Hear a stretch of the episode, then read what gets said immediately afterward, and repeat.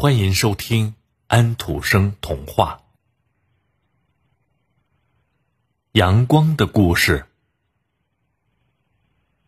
下面我要讲话了。风儿说：“你让开，你让开，让我来。”雨儿说：“正当他俩争个不休的时候，阳光趁机讲起了他的故事。”大海上飞着一只天鹅，它身上一根羽毛落到了一位商船上年轻人的头上，船员们称它押运员。幸运鸟的羽毛碰到了他的额前，变成了钢笔。不久，年轻人成了富翁，他可以用金子雕刻贵族的徽章。阳光说。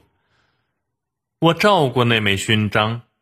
天鹅飞进森林，停在湖上休息。一位贫穷的妇女出门捡树枝，她背上背着树枝，胸前抱着孩子往家里走。她看到那只天鹅飞上了天空，天鹅离开的地方留下了一枚金蛋。妇女把它藏在怀里。回到了简陋的小屋，妇女拿出金蛋，蛋裂开了，一只小天鹅从里面伸出头来，它的脖子上有四个指环。这个贫穷的妇女正好也有四个男孩，她明白了，她的每个孩子都有一只指环。小天鹅飞走了，妇女把指环套在了孩子的手指上。我看到了后来发生的事情。阳光说：“头一个孩子跑到泥地里，抓起一把泥，用手搓捏了几下，泥巴就变成了取得金羊毛的伊森的塑像。第二个孩子跑到草地上，摘了一把花，他把这些花挤成了花枝，用来刺激他的思想和手。”几年之后，京城的人都在称赞他这位伟大的画家。第三个孩子把指环含到嘴里，指环从他的口中唱出了美妙的音乐，这是心灵的回音。这个孩子成了音乐家，成了世界公民。第四个孩子最小，也最惹人讨厌。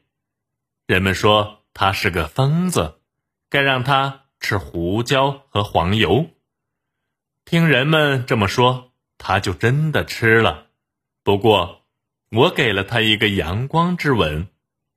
阳光说：“他从幸运的天鹅那里得到了幸运的指环，他身上有诗人的气质，他的思想成了不朽的象征。”这个故事太长，风儿说，而且枯燥无味。雨儿说：“给我身上来点风，让我清醒清醒。”风果真吹了起来，阳光又接着讲开了。他说：“天鹅飞过海湾，渔夫在那儿下了网。他们之中最穷的人想结婚。”他真的就娶了新娘，天鹅带给这位新郎一块琥珀，琥珀是上等的香料，具有上帝气质的香味。这对夫妇得到了家庭的幸福，满足于目前的安定生活，因此，他们的生活成了一个真正的充满阳光的故事。阳光的故事就讲完了。